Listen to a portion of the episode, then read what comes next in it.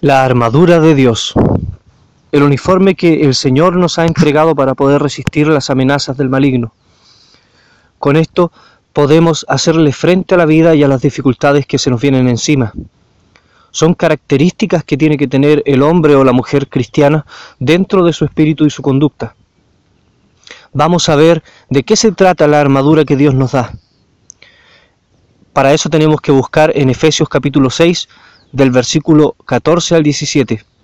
Y damos inicio a este estudio en nombre del Señor Jesús.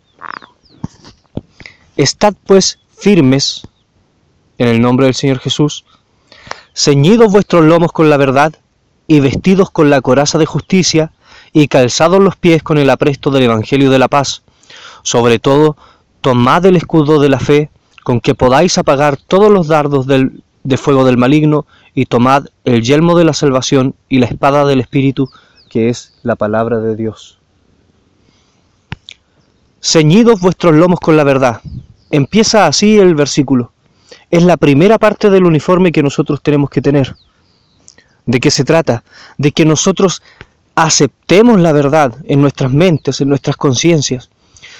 La palabra lomos en la escritura también significa eh, eh, también trata de, eh, de, eh, de figurar la mente. Si vamos al libro de Pedro, primera de Pedro, capítulo 1, verso 13, dice que nuestra conciencia, está hablando de la mente, esté cubierta de Dios, ¿cierto? Y aquí lo vuelve a decir, pero de otra manera y usando la palabra lomos. Por tanto, ceñid los lomos de vuestro entendimiento. Por lo tanto, cuando el apóstol Pablo usa la palabra lomos, ceñid vuestros lomos con la verdad, quiere decir que nuestra mente, nuestro entendimiento, nuestra conciencia está llena de verdad.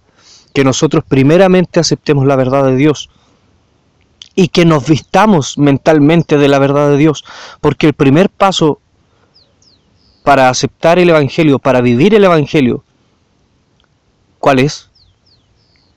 Aceptar la verdad, que la escritura es verdad, aceptar que nosotros estamos equivocados. Por lo tanto, la primera pieza de nuestra armadura debe ser la aceptación de la verdad, por muy dolorosa que sea, porque la escritura es un espejo que nos muestra tal y como somos, y a veces no nos queremos ver, porque no somos lo que nosotros pensábamos que éramos. Teníamos un concepto más elevado de nosotros mismos del que deberíamos tener. Por lo tanto, la verdad nos muestra tal y como somos, y al mostrarnos tal y, tal y, y al mostrarnos tal y como somos, podemos ver todos nuestros defectos. Luego dice el versículo, y vestidos con la coraza de justicia. La coraza de justicia, mi hermano, es que tengamos una vida justa y santa y noble frente a Dios y frente a la sociedad. La coraza de justicia quiere decir que usted tiene un peto de metal que protege sus órganos vitales. Eso es una coraza. La función era proteger los órganos vitales del cuerpo. Pero sabemos que el apóstol Pablo está hablando en sentido figurado, por lo tanto, ¿qué significa la coraza de justicia? Significa que nosotros llevemos una vida justa. Esa vida justa será como una coraza para nosotros. Porque ¿quién nos puede acusar de algo malo si nuestra vida es justa, si nosotros no hacemos cosas malas? Cuando buscaban los sátrapas cómo acusar a Daniel. No podían, porque Daniel llevaba una vida justa delante de Dios y delante de los demás. Por lo tanto, eso era como una coraza, porque buscaban hacerle daño y no podían, porque llevaba la coraza de justicia, llevaba una vida que era digna y justa. Samuel también preguntó delante del pueblo, ¿le he quedado debiendo alguno? ¿He hecho esto algo malo? ¿He hecho esta otra cosa? Y nadie podía recriminar a, a Samuel, porque él tenía una coraza de justicia, su vida era perfecta. El mismo Señor Jesús dijo, ¿quién me redarguye de pecado? Se fija, es importante llevar una vida justa para que tengamos una coraza que nos defienda de los ataques del maligno porque dice que la, eh, la coraza, perdón, porque las corazas sirven para la defensa, ¿cierto? Para proteger los órganos vitales. Ahora, los ataques del maligno son acusaciones delante de Dios. Satanás significa acusador y él sube a acusarlo a usted y a mí de las cosas malas que podemos llegar a hacer. Pero si usted no le da motivo para acusarlo, ¿de qué lo va a acusar? Si el acusador no puede cumplir su función porque usted no le da motivo, entonces usted tiene una coraza de justicia. Luego dice el versículo, vestidos con la coraza de justicia, y dice, y calzados los pies con el apresto del Evangelio de la paz. Calzados los pies con el apresto del Evangelio de la paz. Está hablando, ¿cierto?, del calzado de todo este traje y toda esta armadura del cristiano, ¿cierto? Era importantísimo el calzado. El imperio romano surgió porque sus soldados llevaban un calzado que se llamaba caliga. Y esa caliga eh, era tecnología de punta, mi hermano. No había ningún grupo, eh, ni pueblo, ni ciudad, ni cultura que tuviera un zapato con esa tecnología como lo tenían los romanos. Eran zapatos que tenían clavos, que podían entrar a cualquier terreno y que se adherían al tobillo. O sea, eran el calzado guante de la época. Con ese calzado ellos iban a la guerra. Cuando el apóstol Pablo hace, eh, hace énfasis en el calzado, lo está diciendo por esto. Él tomó el ejemplo de la armadura, de una armadura romana, ¿cierto? Viendo el contexto de la época. ¿Para qué? Para predicar a la iglesia de Efesios, que era una iglesia eh, de gentiles. Por lo, tanto, ellos, por lo tanto, ellos iban a entender perfectamente qué se de qué se trataba cada símbolo. Ahora yo se lo estoy explicando, pero en ese entonces ellos entendían perfectamente. ¿Qué quiere decir el apresto del Evangelio de la Paz? Apresto, mi hermano, quiere decir prevenido, preparado. ¿Se fija? Eso quiere decir apresto. Quiere decir que nosotros, a ver, el calzado tiene la función de movilidad y de que puede llevar a la persona o meter a la persona a un terreno peligroso, a otro terreno, ¿cierto? Porque depende del calzado es donde podemos andar. El calzado de los romanos era un calzado todoterreno. Lo que nos quiere decir eh, la parte del calzado de la paz es que nosotros llevemos el Evangelio, tengamos esa movilidad de llevar el Evangelio a uno y a otro, que podamos entrar en cualquier terreno y predicar el Evangelio con eh, preparación, siendo prevenidos, estando prevenidos. Eso quiere decir. Por lo tanto, una de las partes importantes del uniforme, todas son importantes, pero estamos en el calzado, una de las partes importantes del uniforme, ¿cuál es? Predicar el Evangelio y estar siempre dispuesto a predicar el Evangelio entrando a cualquier tipo de terreno. Amén. Luego dice, ah, eh, perdón, antes que se me olvide, acuérdese que también la escritura dice, eh, hermosos sobre los montes los pies que traen alegres nuevas, confirmando otra vez, eso está en Isaías 52.7, confirmando otra vez que el símbolo del calzado es llevar el Evangelio. Amén. Eh, sobre todo, tomad el escudo de la fe. Aquí tenemos otra parte del uniforme del cristiano, que es el escudo de la fe. ¿Cuál es el escudo de la fe? Es creer en Dios, confiar en Dios. Porque la confianza en las promesas de Dios nos va a proteger de los dardos del maligno. Así lo dice el versículo, para que eh, podáis, eh, perdón, lo leo. Eh, dice, con que podáis apagar todos los dardos del maligno. Entendiendo que en esa época tiraban eh, flechas envueltas en brea, ¿cierto? Que venían con fuego. Dardos ardientes del maligno. ¿Cuáles son los dardos ardientes del maligno para que nosotros sepamos de qué protegernos? Mi hermano, son los pensamientos, son los comentarios de otras personas, o son hechos, o son problemas que nos llevan a desconfiar de Dios, que nos llevan a desconfiar de las promesas de Dios. Por eso la fe es el escudo, porque si nosotros nos sobreponemos a la desconfianza con nuestra fe, entonces logramos detener el dardo ardiente del maligno. Porque cada vez que nos entra la, duda, nosotros tenemos que eh, echar a trabajar la fe y decir, no, yo creo en Dios, yo sé que Dios cumple, Él me cambió, Él me trajo aquí, Él me muestra su misericordia todos los días, por lo tanto yo no voy a desconfiar de las promesas de Dios, por mucho que eh, se aparezca un comentario indeseable al lado mío, por mucho que se aparezca un pensamiento que no tenía de dónde aparecer, por mucho que los problemas o los, los hechos de la vida me lleven a desconfiar de Dios, no, yo me voy a sobreponer a esa desconfianza. ¿Cómo? con la fe, que es lo contrario a la desconfianza. Por lo tanto, el escudo de la fe quiere decir que nosotros creamos fervientemente en las promesas de Dios. Luego dice el versículo, y tomad el yelmo de la salvación, amén, nos quedamos ahí, porque después viene la espada. Y ahora, ¿qué es el yelmo de la salvación? Hagamos un pequeño resumen. Ceñidos los lomos con la verdad, quiere decir acepten la verdad en su conciencia, en su entendimiento, que nos vistamos con la coraza de justicia, o sea, que tengamos una vida justa, de la que nadie nos pueda recriminar, siendo irreprensibles, como dice la Escritura. Luego, tomando el apresto del calzado de la paz, o sea, que llevemos el Evangelio siendo prevenidos, preparados, estando atentos para llevar en cualquier momento y en cualquier terreno el Evangelio de la paz y que nos protejamos de las dudas, eh, eh, de, las, de las dudas usando la fe que Dios nos dio. Amén. Entonces ahora entramos al yelmo de la salvación. ¿Cuál es el yelmo de la salvación? El yelmo es un casco metálico que se lleva en la cabeza y que protege la cabeza de daño letal. Por lo tanto es una de las piezas más importantes de la, de la armadura.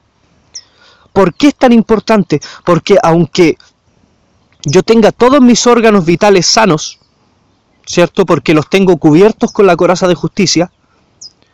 Si no tengo el yelmo de la salvación, ¿cierto? Me puede llegar un ataque a la cabeza y yo puedo quedar en, en coma, ¿cierto? ¿De qué sirve, mi hermano, tener todos los órganos del cuerpo intactos y tener muerte cerebral?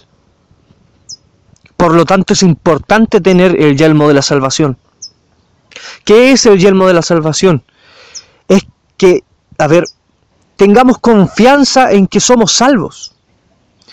Si seguimos una vida conforme a la voluntad de Dios, mi hermano, tenemos seguridad de ser salvos.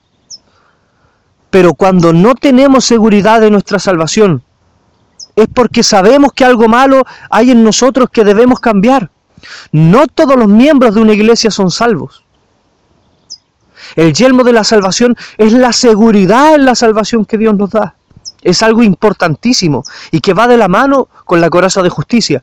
Porque si usted lleva una vida, una vida eh, con hechos cristianos, si los demás pueden eh, ver a Dios a través de usted, porque usted lleva una vida cristiana, entonces usted tiene su salvación segura, por lo tanto anda con su yelmo. Pero si usted no lleva una vida santa, por lo tanto no lleva la coraza. ¿Puede tener el yelmo? No, mi hermano, porque no se ha ganado esa salvación. La salvación es algo que se trabaja y que se mantiene y que se sostiene para que no la perdamos, porque se puede perder. Luego dice el versículo, y la espada del Espíritu, que es la palabra de Dios, y lo explica ahí mismo. Entonces, ¿qué es la espada? La palabra de Dios, el conocimiento en la escritura, el hambre por la palabra de Dios. Porque la espada es la única parte del uniforme que es para ataque. ¿Cómo nos podemos defender? ¿Cómo podemos atacar al maligno cuando llega? Veamos el ejemplo del Señor Jesús. Cuando Él fue tentado en el desierto, ¿cómo lo atacó Satanás? Satanás lo atacó por la palabra. Pero ¿cómo? Tergiversando la palabra tergiversaba la palabra y atacaba al Señor Jesús. ¿Y cómo le respondía al Señor Jesús? ¿Cómo respondía al ataque del maligno? Con otro ataque, usando también una espada. Y esta espada es la palabra de Dios. Y el Señor Jesús le decía, escrito está, al Señor tu Dios adorarás y a Él solo servirás. Y le respondía cada vez que Satanás le, le, le daba un ataque por la palabra, tergiversando la palabra, Dios le contestaba con la palabra sin tergiversar. Por lo tanto, la manera de defendernos de los espíritus y de las doctrinas falsas es con el conocimiento de la palabra, porque el conocimiento de la palabra es la espada que nos ayuda a pelear. Amén. Ahora, en ninguna milicia donde usted entre le van a pasar el arma apenas llegado, sino que le van a hacer un entrenamiento, le van a enseñar a usar el arma, porque una persona que toma un arma sin saber usarla es peligrosísima. Es una persona que está a dos pasos de matar a su compañero o matarse a sí mismo, porque no sabe manipular el arma. Por lo tanto, los cristianos deben saber manipular el arma del Espíritu, que es la palabra de Dios, y como teniendo conocimiento de las doctrinas de Dios y teniendo seguridad en la palabra de Dios. Amén. Ahora, una pregunta que se podría hacer cualquier persona. Eh, ¿Nos puede faltar alguna parte de la armadura de Dios? Bueno, mi hermano, no debería faltarnos ninguna parte. Pero hay casos donde las personas solo tienen algunas partes de la armadura. Y puedo darle algunos ejemplos. Una persona que tiene solamente eh, la espada podría ser una persona que estudia teología en un seminario universitario, que no buscó el conocimiento de la palabra de Dios por amor a Dios ni por necesidad de Dios, sino que buscó el conocimiento de Dios como si fuera una carrera más, como si fuera a estudiar eh, una carrera más de todas las que hay dentro de la universidad. Por lo tanto, esa persona tiene una espada, claro que tiene una espada, pero no tiene escudo porque no tiene fe en Dios. No tiene calzado porque no fue a buscar el conocimiento para predicarle a otras personas. No tiene la coraza porque no vive una vida conforme a la escritura, sino que buscó la escritura como eh, un conocimiento más. Y si no tiene la coraza si no tiene el escudo y si no tiene el calzado, tampoco tiene el yelmo de, la salvación. Por lo tanto, tampoco es salvo. Es una persona que tiene una espada y su espada tampoco tiene dos filos, sino que tiene un solo filo. Y es un filo solo de muerte. Porque una persona que tiene conocimiento de la palabra de Dios, pero sin espíritu, va a guiar a los demás al despeñadero. Amén. No puede tener el filo de vida a esa persona. Por eso, ese tipo de personas con mucho conocimiento, pero sin fe y sin amor por Dios, inventan las aberraciones doctrinales más grandes que pueden haber. Hay personas también que tienen solo el escudo de la fe. ¿Cómo son esas personas? Mi hermano es el que tiene, a ver, como los cristianos antiguos, para darle un ejemplo, que ellos creían mucho en Dios, pero no leían nunca la Biblia o algunos no sabían leer, pero tenían una confianza tremenda en Dios. Pero hay un problema, porque cuando uno va a la guerra solo con un escudo, lo único que le queda es resistir hasta morir. Y en algún momento va a morir, porque no tiene una espada con que defenderse, solo puede resistir los ataques. Está en desventaja. Una guerra es de ataque y defensa, no solo de defensa. Por lo tanto, una persona que tiene mucha fe en Dios, pero nada de conocimiento, es una persona que está desequilibrada, que no tiene la espada en su mano. Y si la tuviera, no sabe cómo usarla, porque no se ha dedicado a aprender sobre la palabra de Dios.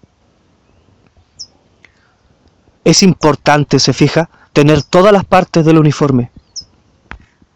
No tenemos que tener solo el escudo, porque si tenemos solo el escudo y llega otra persona con cualquier doctrina, nos va a engañar, porque no tenemos la espada y no sabemos cómo usarla. Por lo tanto nos van a mostrar cualquier otra espada y nosotros vamos a ir y la vamos a agarrar. Pero ¿será la espada de Dios? La espada de Dios solamente puede ser de Dios cuando es apegada a la escritura, 100%. Hay personas también que tienen la espada y el escudo, pero no tienen ni la coraza, ni tienen eh, el yelmo, ni tienen el calzado. ¿Cómo es una persona que tiene solo la espada y el escudo? Bueno, alguien que solo tiene la espada y el escudo es alguien eh, que tiene conocimiento de la palabra de Dios, que cree en Dios también, pero que no va a predicarle a los demás, ni hace esfuerzo por predicar, o sea, no tiene el calzado, ni lleva una vida santa, ni trata de llevar una vida justa, por lo tanto no tiene la coraza, y si no lleva una vida justa no puede tener el yelmo que es la salvación. ¿Se fija? Qué importante es tener todas las piezas de la armadura. No nos puede faltar nada. Si estamos solo con la espada y el escudo, tenemos que proveernos del resto de la armadura. Dios nos entrega la armadura completa. Somos nosotros los que vamos dejando parte de la armadura botada. Entonces, ¿cuál es toda la armadura de Dios entonces? Bueno, estudiar la palabra es la espada. Creer en la palabra y tener fe es el escudo.